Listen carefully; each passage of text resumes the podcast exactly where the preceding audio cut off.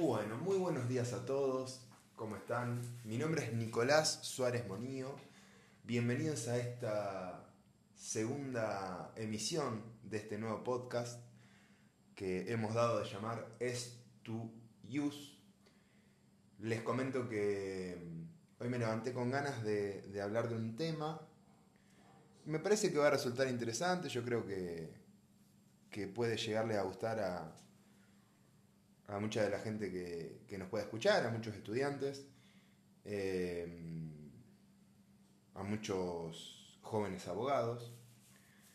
Eh, me parece que mm, estuve pensando, en realidad el tema tiene que ver con, con dos cuestiones que tenía planteadas para hablar en programas distintos de este podcast, que las vamos a unificar. El fin de semana estuve charlando con un amigo y estuvimos hablando de este tema, ¿no? De, de cómo nos influencia eh, cuando estamos estudiando, ¿no? Nos influencia, nos presiona eh, una cuestión de, propia y del que dirán también de las notas, la universidad a la que asistimos, la modalidad que, cursamos, ¿no? Digo, toda este, este, esta cuestión que a veces uno escucha, ¿no? De qué nota tenés, qué promedio de nota tenés, de a qué universidad vas, si vas a, la UBA o a la UNLP o a otra, o, si vas a una pública eh, o a una privada, si estás haciendo la carrera presencial o virtual, digo, cómo influye el comentario que nos haga el otro y lo que nosotros tenemos como percepción. Y se me ocurrió plantear la dicotomía entre lo que influye realmente eso después el día de mañana en el profesional, ¿sí? Y acá voy a entrar con una premisa propia. Yo creo que el profesional se hace día a día a lo largo de la profesión. Lo voy a explicar. Yo creo que vos te recibís, que la universidad te da herramientas de alguna manera, ¿sí? te da eh, conocimientos básicos, te da la base y te da el título, que no es poco. Pero independientemente de la nota que vos hayas sacado como promedio o de con cuánto hayas aprobado una materia específica, o la tesis o lo que sea, independientemente de la modalidad que hayas cursado y de la universidad en la cual lo hayas hecho, yo creo que después, como profesional, te preparás día a día. ¿Por qué digo esto? Porque yo creo que el profesional eh, como figura tiene mucho más que solamente el conocimiento. Eh, o sea, a mí me parece que un profesional no tiene que quedarse nunca con lo que ya sabe, que un profesional tiene que tener la capacidad de empatizar. Vamos a hablar de la abogacía, yo creo que esto se aplica para cualquier otro rubro. Tiene que tener la capacidad de empatizar con su cliente, pero a la vez de poner límites. Tiene que tener la, la posibilidad, la capacidad de entender cuando un tema lo supera, de investigar sobre ese tema, de informarse, de consultar a otro colega, de corregir eh, cuando hace falta corregir a alguien, de, digamos, mantener una discusión con fundamento, ¿sí? de defender algo cuando hay que defenderlo y entender cuando no hay que defenderlo, tiene que tener ética, bueno, es, muy amplio, ¿no? El tema de, cómo debe ser un profesional es una percepción de cada uno, pero, pero me parece que es un concepto muy amplio. Pero al ser un concepto tan amplio, me parece que la facultad eh, o, su paso por la facultad es ínfimamente parte ¿no? de, lo que... De hecho, es quizá más importante las vivencias que esta persona tenga en la facultad, es decir, lo que experimente, eh, que quizá la nota que tenga. Y voy a poner un ejemplo. Em, vamos a suponer que vos pasaste la facultad, trabajando, por ejemplo. Y vos pasaste la facultad trabajando y trabajaste, no sé, los últimos tres años de la carrera. Y en esos últimos tres años justo cursaste Derecho Laboral, por ejemplo. Y como la cursaste y medio que te costó, porque no podías ir a todas las cursadas y todo, te sacaste un 4 eh, en los parciales, aprobaste y te sacaste un 4 raspando en el final. te recibís, empezás a ejercer la carrera, y de repente, por diferentes cuestiones, eh, terminás siendo laboralista. Y te enganchás, te gusta, te apasiona, te informás todos los días, lees libros, haces congresos, eh, ejerces, litigás día a día y te convertís en un excelente profesional del derecho laboral. Y si alguien se pone a mirar tu analítico, va a ver que fuiste un pésimo estudiante de la materia laboral, quizás. Entonces, a eso me refiero cuando hablo de eh, ¿no? Eh, este, este, este prejuicio, si se quiere, que tenemos muchas veces, propio y ajeno. Eh, lo mismo se puede decir con respecto a, la universidad o a la modalidad. ¿Vas a universidad pública? Uy, qué bueno, la pública es, es es la realidad, o sea, es como que es lo que donde realmente tenés que estar, como que te da un, plus recibirte en una pública, ¿no? Pero a la vez si es dentro de las públicas y si estudias derecho, la UBA o la UNLP son las mejores. Eh, y quizá, o sea, obviamente son, son altas casas de, estudio, son grandes casas de estudio muy reconocidas. Eh, ojo, yo no estoy diciendo esto en detrimento de ninguna facultad, al contrario. Estoy diciendo que quizás no hace la diferencia dónde estudies o cómo te recibas. Eso estoy diciendo. Ah, cursaste a modalidad presencial, qué bueno, toda la experiencia universitaria viviste, ¿no? Digo, eh, viviste las cursadas, tuviste interacción con los profesores, aprobaste cursadas donde tenías que opinar en clase, bueno, rendiste los finales cara a cara. Obviamente, ¿esto tiene beneficios? Sí, claro que los tiene. Claro que los tiene. Eh, pero quizás no pudiste cursarlo así y lo tuviste que cursar presencial, quizás te pusiste a estudiar de grande, quizás en tu ciudad no había manera de estudiar si no era a distancia. Hiciste una carrera a distancia en la siglo XXI, en la Blas Pascal, en cualquier otra de las muchas universidades que hay, y te recibiste. Y quizás no tenés el paso físico por una universidad, pero el conocimiento base lo tenés. Y te pasa lo mismo, empezás a ejercer, preguntaste, te eh, enganchás con un tema y terminás siendo un gran abogado de determinada materia.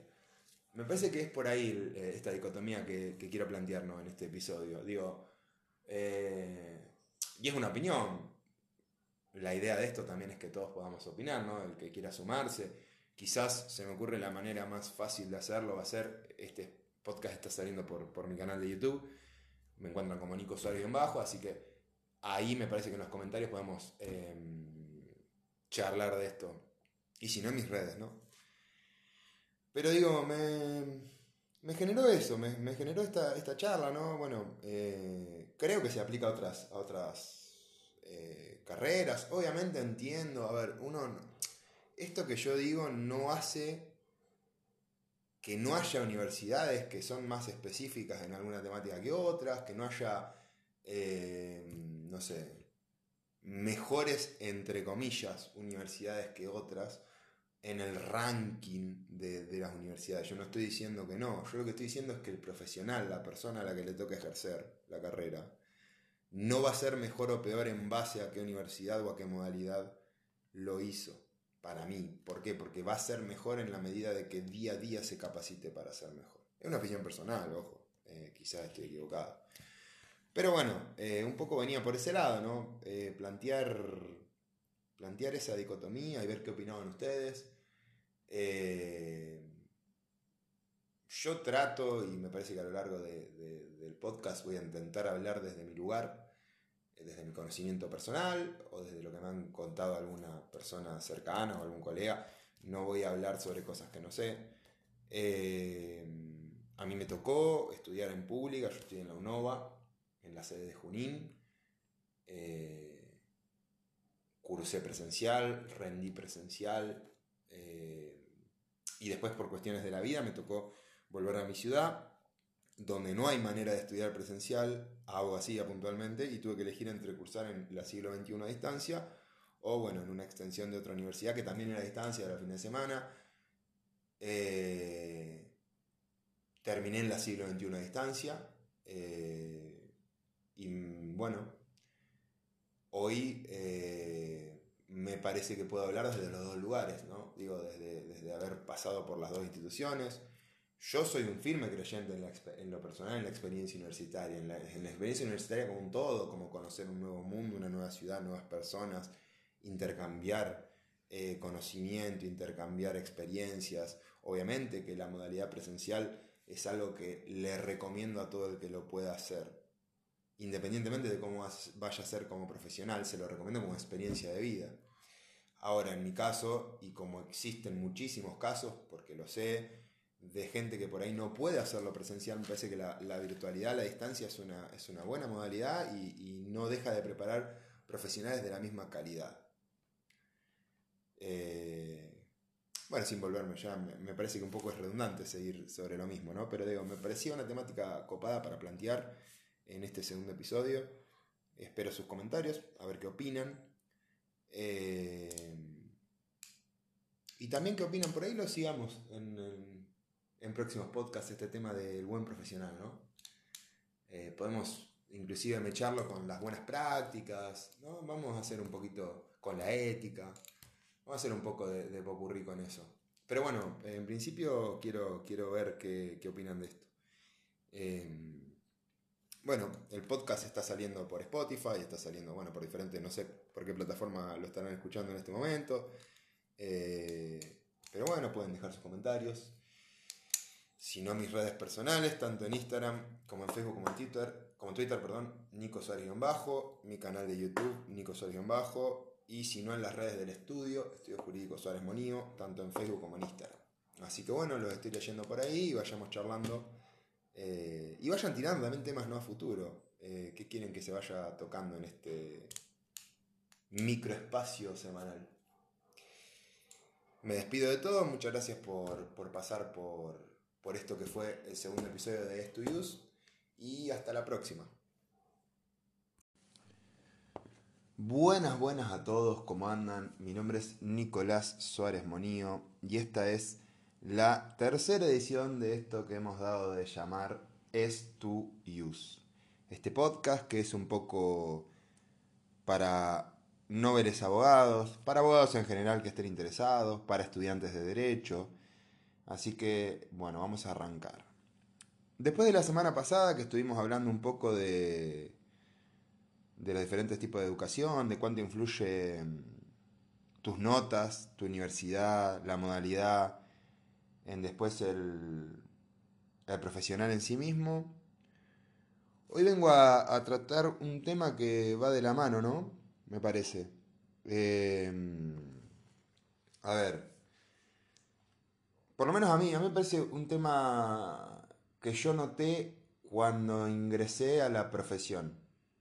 No a estudiarla, a ejercerla.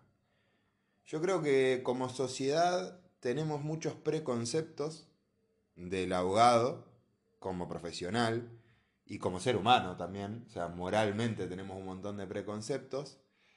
Por decir algunos, creemos que los abogados son individualistas, que son formales al extremo, que son carísimos, que mm, deben saber de todo todo el tiempo, eh, que no se llevan bien entre ellos porque viven compitiendo, eh, bueno, por poner algunos ejemplos, ¿no? Así que se me vienen rápido a la cabeza. Y yo me di cuenta, eh, cuando entré a la profesión, que me parece que algunos, no todos, de esos preceptos, en parte, obviamente nunca es bueno generalizar, eran ciertos. Pero también me di cuenta que hubo en algún momento, no sé bien cuándo, un cambio generacional, ¿no? Digo, me parece que hay una nueva generación de abogados que por ahí se condice con, las edades, ¿no? Con el cambio de edades, con eh, abogados más jóvenes, bueno, no sé. La verdad no, no, no es el... No es mi rol eh, dar una respuesta sociológica de esto, sino simplemente una opinión. Después lo debatimos con quien quiera sumarse. Eh, bueno, decía, un nuevo. una nueva generación de abogados que me parece que son más. Eh, y entiéndase bien, por favor, lo que voy a decir, ¿no? Pero. Eh, más cercanos a la sociedad en algún punto. ¿A qué me refiero con esto? A que por ahí un abogado joven no está todo el día de traje, es menos formal a la hora de hablar, es menos formal a la hora de vestir, lo cual no quiere decir que ande tampoco todo andrajoso, pero digo, eh, es más cercano en cuanto a que tienen muchos abogados redes sociales, interactúan con sus comunidades, eh, generan actividades, eh, bajan conceptos. Y sobre todo, y en esto es lo que yo por lo menos me encontré con una realidad totalmente distinta a la que creí que me iba a encontrar, es la mayoría de los abogados jóvenes, jóvenes no de, cuando hablamos de jóvenes vamos a partir de la base que no estoy hablando desde una cuestión de edad, estoy hablando desde una cuestión de ejercicio, que hace poco que ejercen, unos años. Em, priorizan el buen trato con el colega. Eso me parece, yo, fue una grata sorpresa para mí esa. Eh, encontrarte con, bueno, yo hablo mucho de la red de colegas, ¿no? A mí me parece muy interesante y muy importante tener una red de colegas. ¿Por qué? Porque está bueno tener un contacto con alguien para sacarte una duda sobre un tema, porque está bueno tener contacto con gente que se especializa en diferentes áreas que las tuyas para poder derivar un cliente, o para que a la vez te puedan derivar un cliente o hacerse consultas recíprocas, porque está bueno tener contacto con gente que te avise de cursos, que te avise de jornadas, que vos le avises a ellos, y así ese trato, ¿no? A eso, a eso me estoy refiriendo. Eh, bueno, en base a esto, yo me encuentro cada vez más y más, también por ahí tiene que ver con los avances de la tecnología, ¿no? Pero digo, cada vez más y más con esto de las redes de colegas. En mi caso particular, yo estoy en varios grupos, eh, algunos de derecho laboral, eh, otros que tienen que ver con el colegio de abogados al cual pertenezco, participo constantemente en capacitaciones, tengo trato con colegas de diferentes ciudades ya sea a través de mensaje de texto o a través de redes sociales.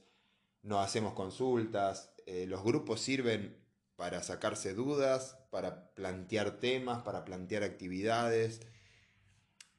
Y eso, ¿no? Me parece eh, un cambio muy positivo.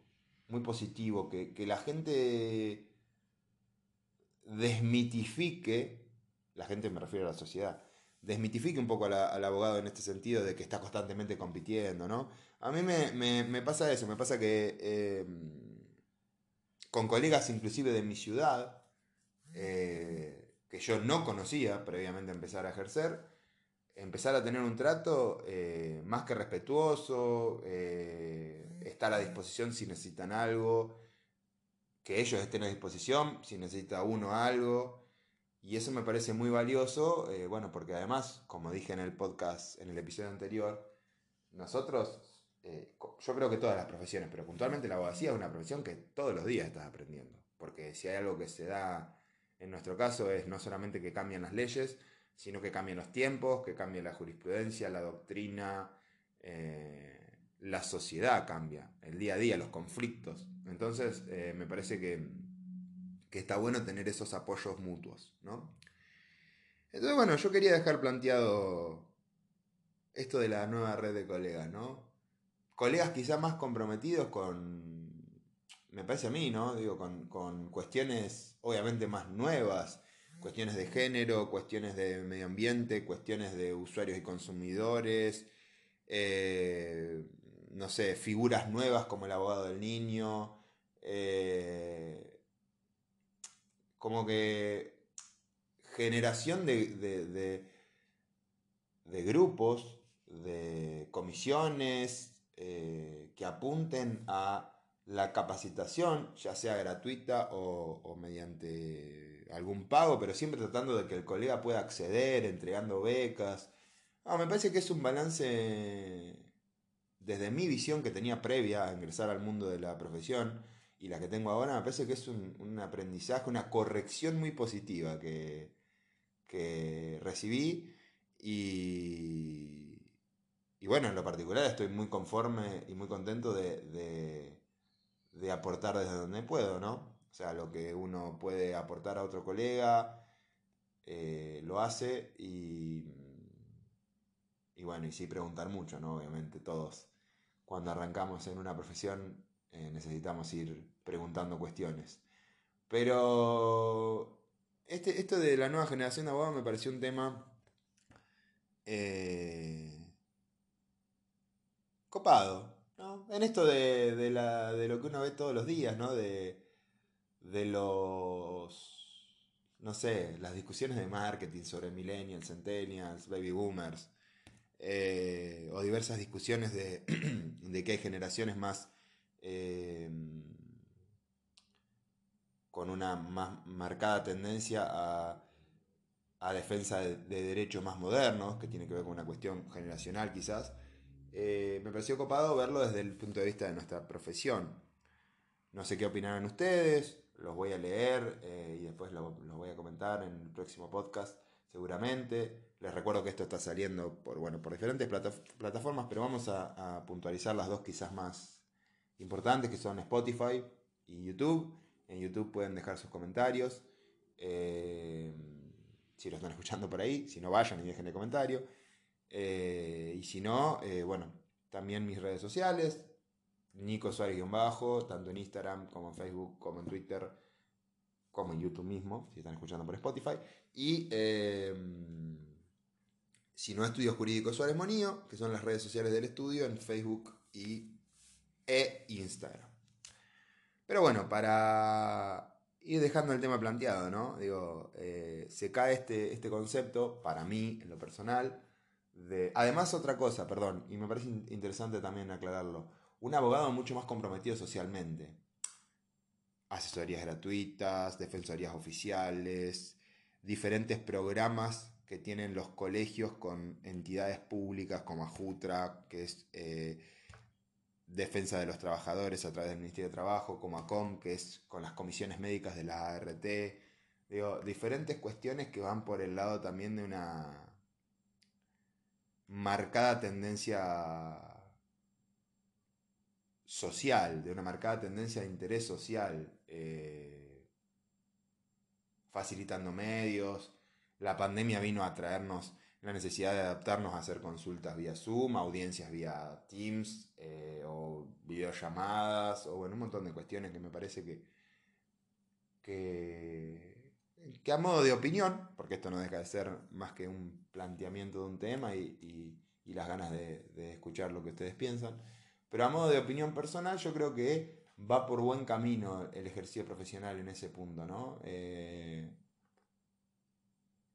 yo siempre digo, en los vivos que tengo los viernes por Instagram con Fede y en otros que me han preguntado también, que en mi caso particular, mi, mi Instagram del estudio, mi Facebook del estudio, donde yo subo las publicaciones, independientemente de, de obviamente dar a conocerme a mí, dar a conocer el estudio, el trabajo que hago, apunta a... Eh, también bajar el lenguaje jurídico de alguna manera a un lenguaje más entendible, no salir de esa formalidad.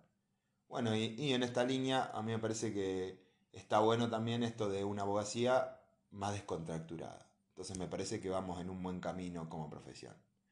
Así que bueno, para no extenderme y fiel al estilo que viene teniendo este mini podcast, voy a dejar el tema planteado, espero sus comentarios, también pueden dejar algún tema específico que quieran tocar. Tengo algunos temas a futuro. Se los voy a dejar también, ¿no? Está bueno que, lo, puedan ver a ver si les. Cuál les interesa más, para irlo. Tengo ganas de hablar quizás de un poco el campo de acción que tiene la abogacía, ¿no? Explorar un poco fuera del ejercicio profesional y fuera del trabajo en, en tribunales o en algún juzgado. ¿Qué otras opciones tiene un abogado? Me gustaría hacer un programa de eso. Me gustaría hacer otro programa un poco más picante, me parece, con respecto a este debate que hay entre la estigmatización o el proteccionismo, ¿no? Eh, este, este debate, por ejemplo, en otros países del mundo donde hay registros específicos de delincuentes específicos, ¿no? Eh, por poner un ejemplo, eh, ofensores sexuales en Estados Unidos. Ahí tenés un ejemplo. Eh, y hacer un debate entre el proteccionismo social, que es requerido y necesario, y la estigmatización, estigmatización o no, esto no lo voy a poner en el podcast, ya te lo digo. Vamos a dejar pasar unos segundos, así después lo cortamos. Bueno, con eso un poco me, me despido, ¿no? Ya planteándoles el, el tema quizá de la próxima el de el campo de acción de la abogacía. Así que bueno, eh, yo soy Nicolás Suárez Monío y esto fue un nuevo episodio de Estuyus. Les pido que si les gustó, comenten, pongan me gusta, se suscriban al canal, sigan el podcast en la plataforma que lo estén escuchando. Y bueno, hasta la próxima.